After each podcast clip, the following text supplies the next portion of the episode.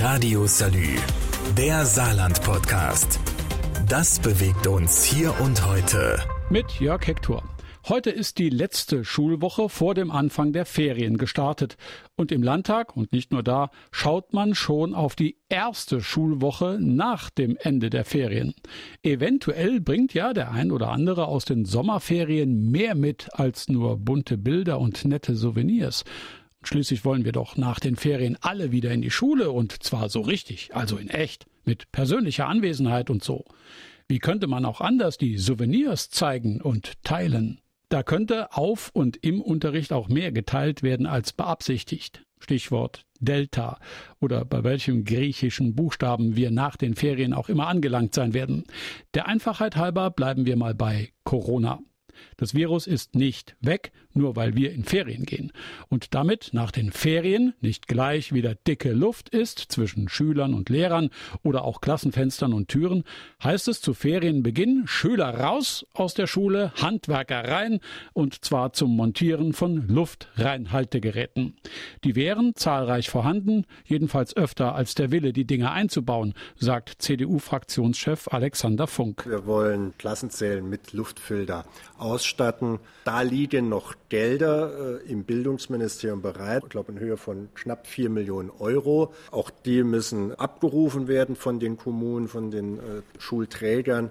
Und insofern ist unsere Erwartungshaltung, dass wir jetzt alle Kräfte bündeln, um dann äh, jetzt über die Sommerferien dann auch hier eine Verbesserung der Situation zu erreichen. Ob die Situation dadurch wirklich verbessert wird, war lange Zeit umstritten, weil die entsprechenden Stellen die Luftfilter eher skeptisch betrachtet hatten, bemerkt SPD-Fraktionschef Ulrich Kommerson. Sie wissen, dass äh, das äh, Umweltbundesamt seine Haltung ein bisschen modifiziert hat. Die hatten ja bis im letzten Sommer sogar noch vor den Geräten gewarnt, äh, haben dann gesagt, naja, sie sind vielleicht nicht schädlich und mittlerweile empfehlen sie das. Das muss man natürlich ernst nehmen, das ist keine Frage. Was aber nicht heißt, dass es neben den Luftreinigern nicht vielleicht doch auch noch andere Maßnahmen geben könnte. Es wird uns nicht dazu bringen, dass wir auf andere Maßnahmen werden verzichten können. Eben Hygienekonzepte, AHA-Regel, Tests und natürlich auch die Impfung.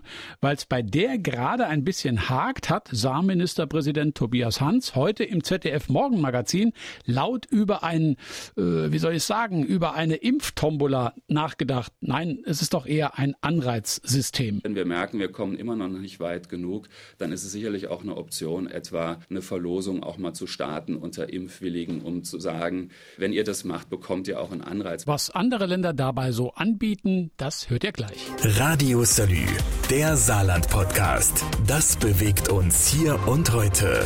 Täglich neu.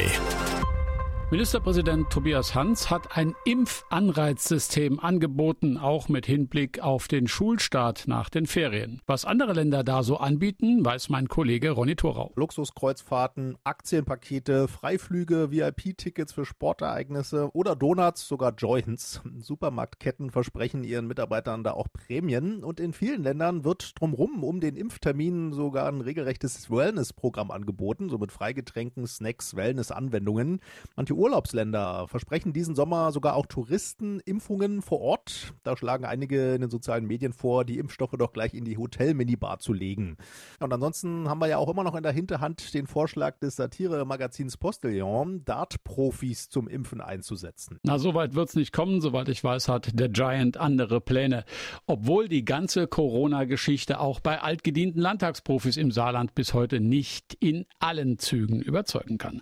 Linken Fraktionschef Oskar Lafontaine ist auch heute noch gehörig skeptisch, was Corona angeht. Was also fehlt, dass man äh, Daten hat, Zahlen hat.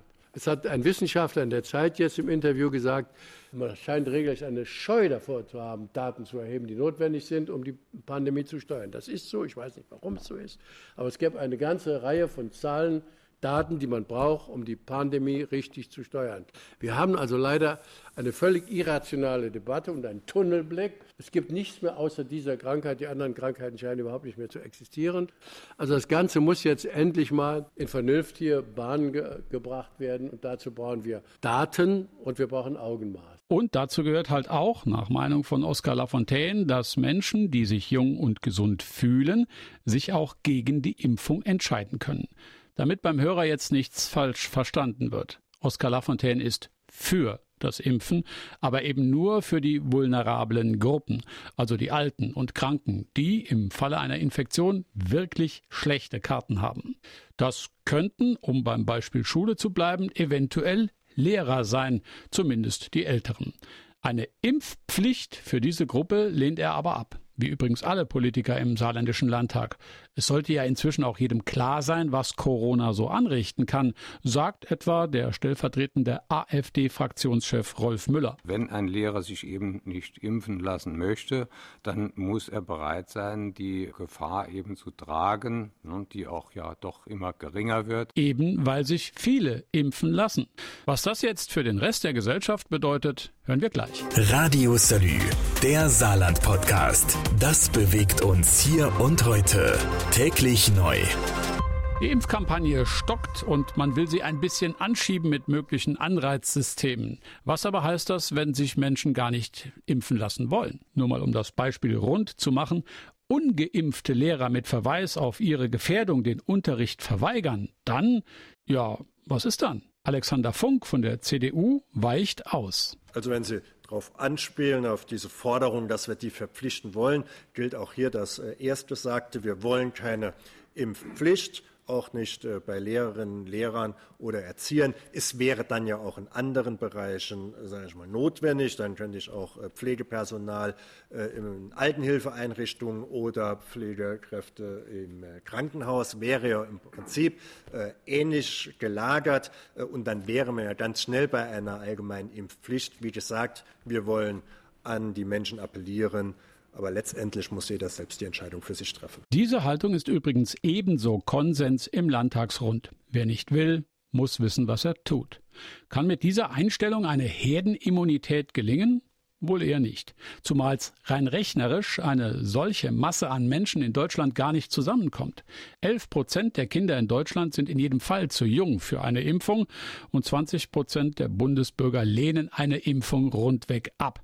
Macht 31 Prozent. Da ist die Zahl von über 80 Prozent zur Herdenimmunität schon von Anfang an im Eimer, also funktioniert nicht. Herdenimmunität brauchen wir also keine anzunehmen, um aus dem Corona-Dilemma aussteigen zu können. Es folgt unweigerlich die Erkenntnis, wir werden damit leben und in Zukunft eben diese Maßnahmen, die wir bisher ergriffen haben, neu justieren, überprüfen Wirken sie, wirken sie nicht.